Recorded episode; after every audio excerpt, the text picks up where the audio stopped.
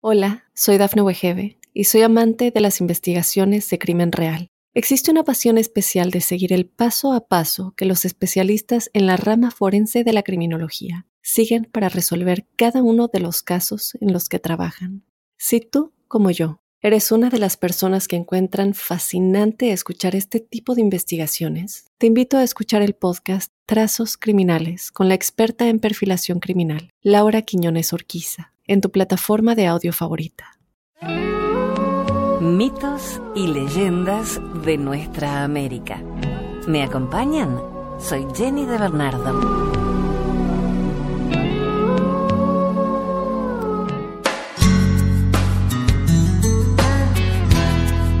El Mainumbí y el Cururú. El Mainumbí o picaflor es un hermoso y diminuto pajarillo de América que ofrece el encanto de su plumaje, en el que se confunden los colores del iris. Tiene 3 centímetros de largo. Su plumaje brillante de color verde azulado, con reflejos dorados en el cuerpo, la cabeza y el cuello, lo convierten en una verdadera joya alada. El pecho y el vientre son de color gris claro y las alas y la cola negro rojizo. Posee un pico largo y afilado que puede introducir con facilidad en las flores para tomar el néctar. Su verdadero nombre es pájaro mosca, pero nosotros lo llamamos picaflor porque siempre se lo ve libar el néctar de las flores o tente en el aire porque nunca se posa en ninguna de ellas para tomar el alimento.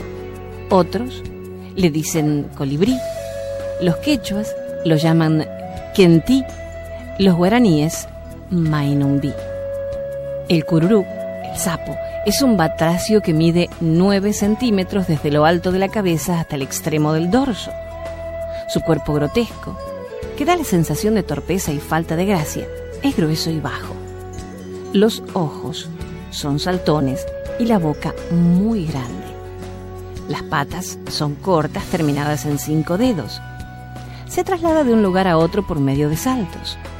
Tiene el cuerpo cubierto de una piel gruesa de color verde parduzco llena de verrugas y replegada detrás de las orejas.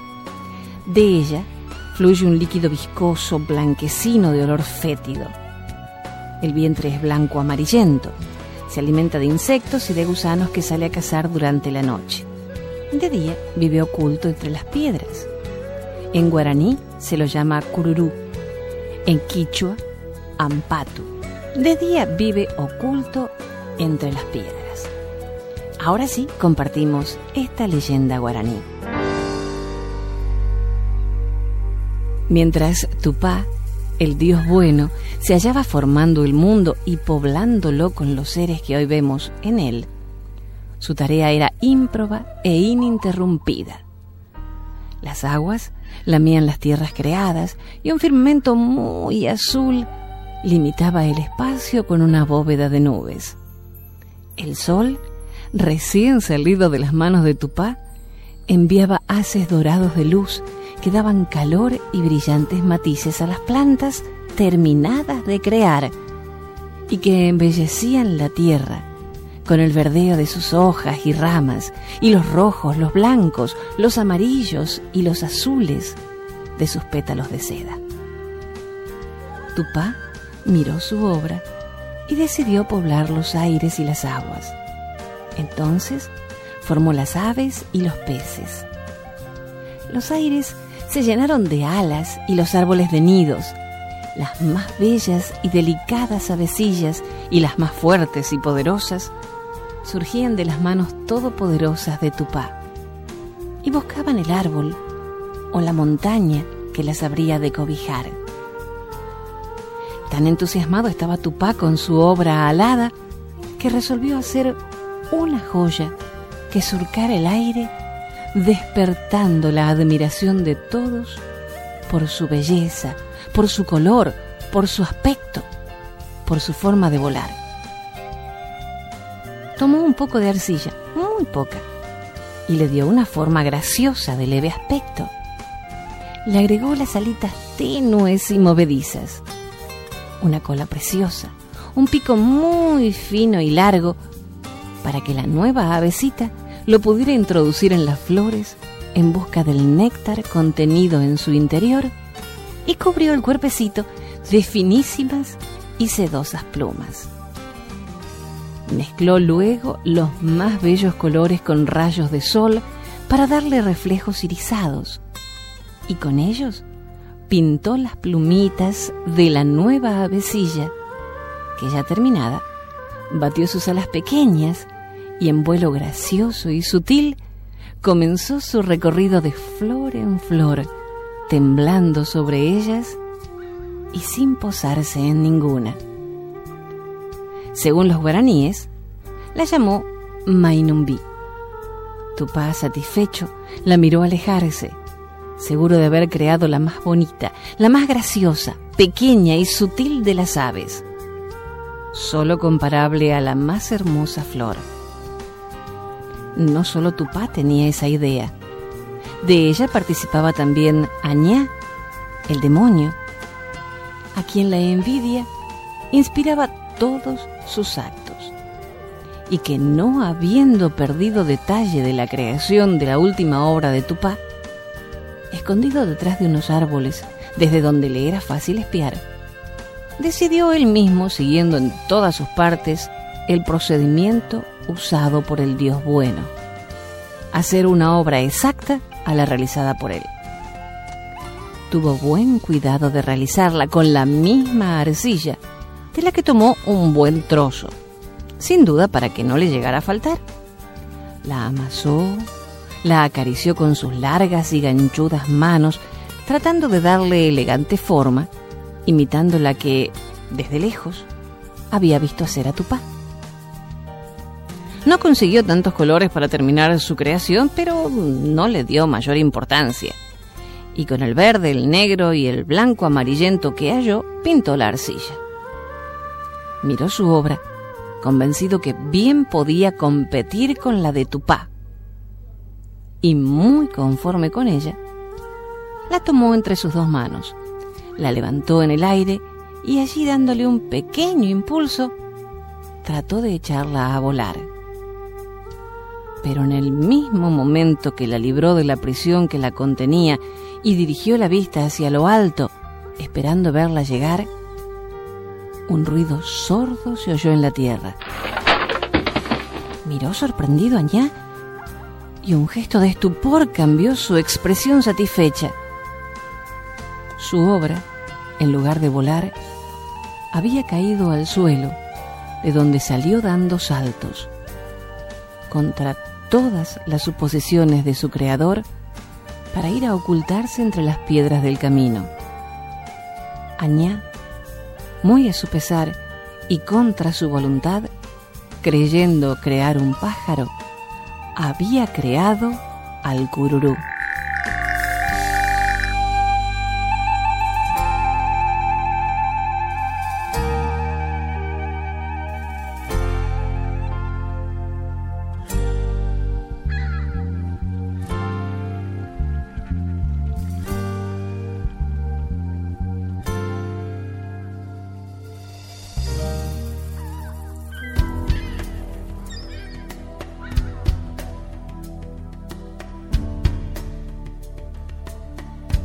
La leyenda del Tumuñuco.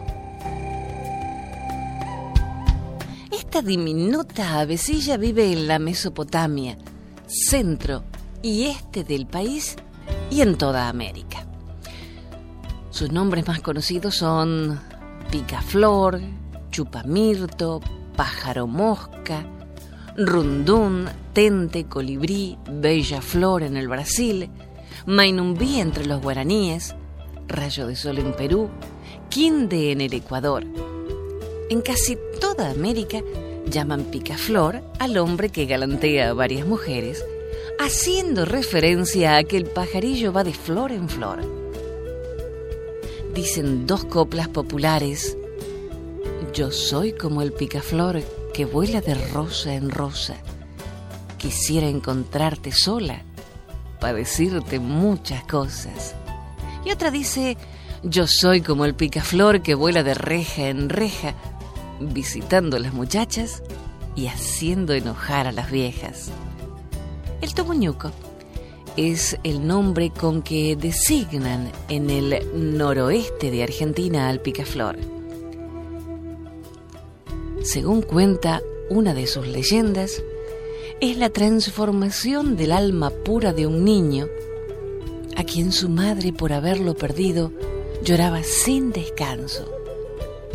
Conmovidos, los dioses del dolor materno lo transformaron en ese pajarito tan bello e inquieto, para que bajando al jardín de la autora de sus días, la alegrara libando el néctar de las flores.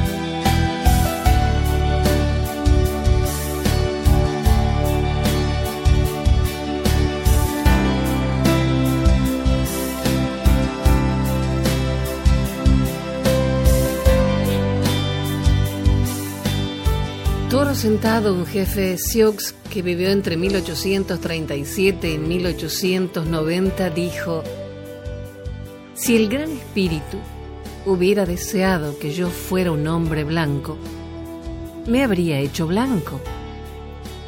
¿Es un agravio amar a mi pueblo? ¿Soy malvado porque mi piel es roja? ¿Porque soy un Sioux? Dios me hizo un indio el Gran Espíritu nos dio esta tierra y aquí estamos en casa. No quiero que roben a mi pueblo. Quiero que todos sepan que estoy en contra de cualquier venta de nuestra tierra. El guerrero no es alguien que pelea. No tiene derecho a tomar la vida de otro. El guerrero, para nosotros, es aquel que se sacrifica por el bien de los demás. Su tarea es cuidar a los mayores, a los indefensos, a aquellos que no pueden hacerlo por su cuenta y por sobre todo a los niños, el futuro de la humanidad.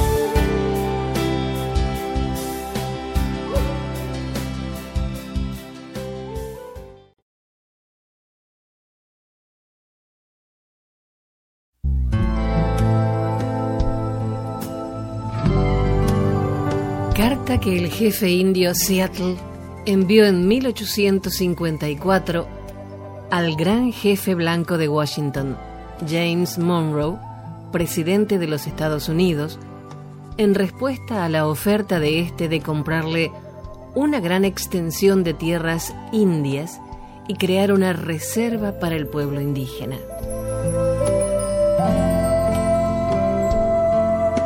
¿Cómo se puede comprar o vender el firmamento, ni aun el calor de la tierra? Dicha idea nos es desconocida. Si no somos dueños de la frescura del aire, ni del fulgor de las aguas, ¿cómo pueden ustedes comprarlo? Cada parcela de esta tierra es sagrada para mi pueblo. Cada brillante mata de pino, cada grano de arena en las playas, cada gota de rocío en los oscuros bosques, cada altozano y hasta el sonido de cada insecto es sagrado a la memoria y al pasado de mi pueblo. La savia que circula por las venas de los árboles lleva consigo la memoria de los pieles rojas. Los muertos del hombre blanco olvidan su país de origen cuando emprenden sus paseos entre las estrellas. En cambio, nuestros muertos nunca pueden olvidar esta bondadosa tierra, puesto que es la madre de los pieles rojas. Somos parte de la tierra y asimismo ella es parte de nosotros. Las flores perfumadas son nuestras hermanas. El venado, el caballo, el gran águila, estos son nuestros hermanos. Las escarpadas peñas, los húmedos prados, el calor del cuerpo del caballo y el hombre, todos pertenecemos a la misma familia. Por todo ello, cuando el gran jefe de Washington nos envía el mensaje de que quiere comprar nuestras tierras, nos está pidiendo demasiado. También el gran jefe nos dice que nos reservará un lugar en el que podamos vivir confortablemente entre nosotros. Él se convertirá en nuestro Padre y nosotros en sus hijos. Por ello consideramos su oferta de comprar nuestras tierras. Ello no es fácil, ya que esta tierra es sagrada para nosotros. El agua cristalina que corre por los ríos y arroyuelos no es solamente agua, sino también representa la sangre de nuestros antepasados si les vendemos tierras, deben recordar que es sagrada y a la vez deben enseñar a sus hijos que es sagrada. Que cada reflejo fantasmagórico en las claras aguas de los lagos cuenta los sucesos y memorias de las vidas de nuestra gente. El murmullo del agua es la voz del Padre de mi Padre. Los ríos son nuestros hermanos y sacian nuestra sed. Son portadores de nuestras canoas y alimentan a nuestros hijos. Si les vendemos nuestras tierras, ustedes deben recordar y enseñarle a sus hijos que los ríos son nuestros hermanos y también lo son suyos. Y por lo tanto deben tratarlos con la misma dulzura con que se trata a un hermano. Sabemos que el hombre blanco no comprende nuestro modo de vida. Él no sabe distinguir entre un pedazo de tierra y otros, ya que es un extraño que llega de noche y toma de la tierra lo que necesita. La tierra no es su hermana, sino su enemiga. Y una vez conquistada sigue su camino dejando atrás la tumba de sus padres sin importarle. Le secuestra la tierra a sus hijos. Tampoco le importa tanto la tumba de sus padres como el patrimonio de sus hijos son olvidados. Trata a su madre la tierra y a su hermano el firmamento como objetos que se compran, se explotan y venden como ovejas o cuentas de colores. Su apetito devorará la tierra dejando atrás solo un desierto. No sé, pero nuestro modo de vida es diferente al de ustedes. La sola vista de sus ciudades apena los ojos del piel roja. Pero quizás sea porque el piel roja es un salvaje y no comprende nada. No existe un lugar tranquilo en las ciudades del hombre blanco, ni hay sitio donde escuchar cómo se abren las hojas de los árboles en primavera o cómo aletean los insectos. Pero quizá también esto debe ser porque soy un salvaje que no comprende nada. El ruido solo parece insultar a nuestros oídos. Y después de todo, ¿para qué sirve la vida si el hombre no puede escuchar el grito solitario del chotacabras, ni las discusiones nocturnas de las ranas al borde de un estanque? Soy un piel roja y nada entiendo. Nosotros preferimos el suave susurro del viento sobre la superficie de un estanque, así como el olor de ese mismo viento purificado por la lluvia del mediodía o perfumado con aroma de pinos. El aire tiene un valor inestimable para el piel roja, ya que todos los seres comparten un mismo aliento la bestia, el árbol, el hombre, todos respiramos el mismo aire. El hombre blanco no parece consciente del aire que respira. Como un moribundo que agoniza durante muchos días, es insensible al hedor. Pero si les vendemos nuestras tierras, deben recordar que el aire no es inestimable, que el aire comparte su espíritu con la vida que sostiene. El viento que dio a nuestros abuelos el primer soplo de vida también recibe sus últimos suspiros. Y si les vendemos nuestras tierras, ustedes deben conservarlas como cosa aparte y sagrada, como un lugar hasta donde el hombre blanco puede saborear el viento perfumado por las flores de las praderas. Por ello, consideramos su oferta de comprar nuestras tierras. Si decidimos aceptarlas, yo pondré una condición. El hombre blanco debe tratar a los animales de esta tierra como a sus hermanos. Soy un salvaje y no comprendo otro modo de vida. He visto a miles de búfalos pudriéndose en las praderas, muertos a tiros por el hombre blanco desde un tren en marcha. Soy un salvaje y no comprendo cómo una máquina humeante puede importar más que el búfalo, al que nosotros matamos solo para sobrevivir. ¿Qué sería del hombre sin los animales? Si todos fueran exterminados, el hombre también moriría de una gran soledad espiritual porque lo que le sucede a los animales también le sucederá al hombre. Todo va enlazado. Deben enseñarle a sus hijos que el suelo que pisan son las cenizas de nuestros abuelos.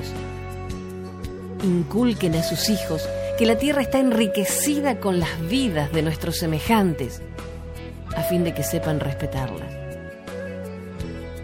Enseñen a sus hijos que nosotros hemos enseñado a los nuestros que la tierra es nuestra madre. Si los hombres escupen en el suelo, se escupen a sí mismos. Esto sabemos. La tierra no pertenece al hombre, el hombre pertenece a la tierra. Esto sabemos. Todo va enlazado, como la sangre que une a una familia. Todo va enlazado todo lo que ocurra a la tierra le ocurrirá a los hijos de la tierra. El hombre no tejió la trama de la vida, él es solo un hilo. Lo que hace con trama se lo hace a sí mismo. Ni siquiera el hombre blanco cuyo Dios pasea y habla con él de amigo a amigo, no queda exento del destino común. Después de todo, quizás seamos hermanos. Ya veremos. Sabemos una cosa que quizá el hombre blanco descubra un día. Nuestro Dios es el mismo Dios. Ustedes pueden pensar ahora que Él les pertenece, lo mismo que desean que nuestras tierras les pertenezcan. Pero no es así. Él es el Dios de los hombres, y su compasión se comparte por igual entre el piel roja y el hombre blanco. Esta tierra tiene un valor inestimable para Él, y si se daña, provocaría la ira del Creador. También los blancos se extinguirán, quizás antes que las demás tribus. Contaminen sus lechos y una noche perecerán ahogados en sus propios residuos. Pero ustedes caminarán hacia su destrucción rodeados de gloria, inspirados por la fuerza del Dios que los trajo a esta tierra y que por algún designio especial les dio dominio sobre ella y sobre el piel roja.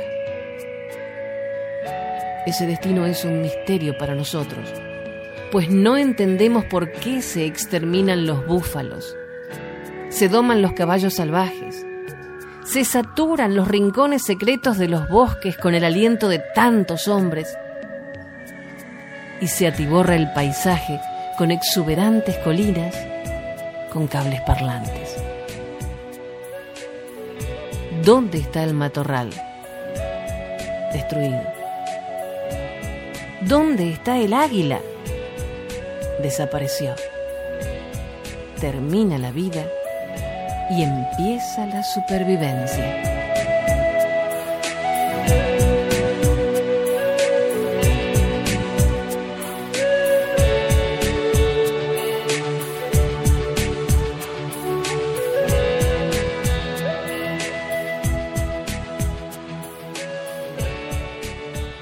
Continuamos en este recorrido imaginario por nuestra América.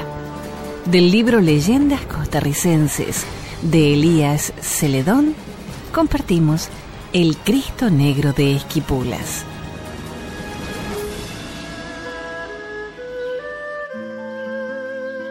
El hombre aquel, dice la leyenda, andaba con su Cristo en procura no de fomentar fe, sino de echarse a la bolsa algunos reales ocurrió en Guatemala.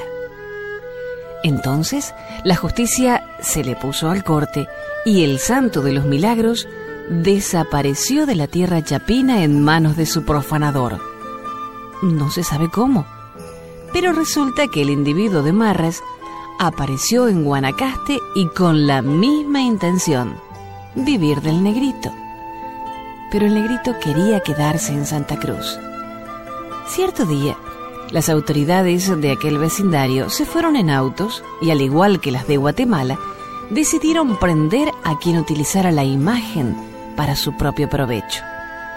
El hombre huyó, pero el negrito quedó colgado de una rama en lo que hoy se llama Parque Bernabela Ramos, es decir, en el centro de Santa Cruz. Algún vecino recogió la imagen y la llevó a su casa pero al día siguiente no pudo encontrarla. ¿Qué habrá sucedido? ¿Un robo? No. La imagen había regresado al sitio en donde la dejó el buscavidas. De nuevo fue llevada por el devoto santacruceño a su casa y de nuevo regresó al mismo lugar. Resultado, quería un templo en su honor. Y el templo se hizo. La imagen pequeña y renegrida por manos interminables de pintura, se identifica porque le faltan dos dedos en una mano. Y durante muchísimos años, tantos que la tradición se pierde en las mentes más ancianas del pueblo, ha salido por los largos y calenturientos caminos de la bajura y la montaña, casa por casa, aliviando penas y recogiendo limosna.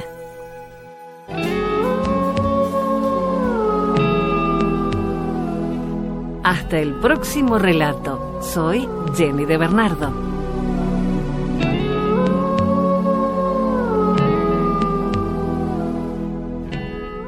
Hola, soy Dafne Wegebe y soy amante de las investigaciones de crimen real. Existe una pasión especial de seguir el paso a paso que los especialistas en la rama forense de la criminología siguen para resolver cada uno de los casos en los que trabajan. Si tú, como yo, eres una de las personas que encuentran fascinante escuchar este tipo de investigaciones, te invito a escuchar el podcast Trazos Criminales con la experta en perfilación criminal, Laura Quiñones Orquiza, en tu plataforma de audio favorita.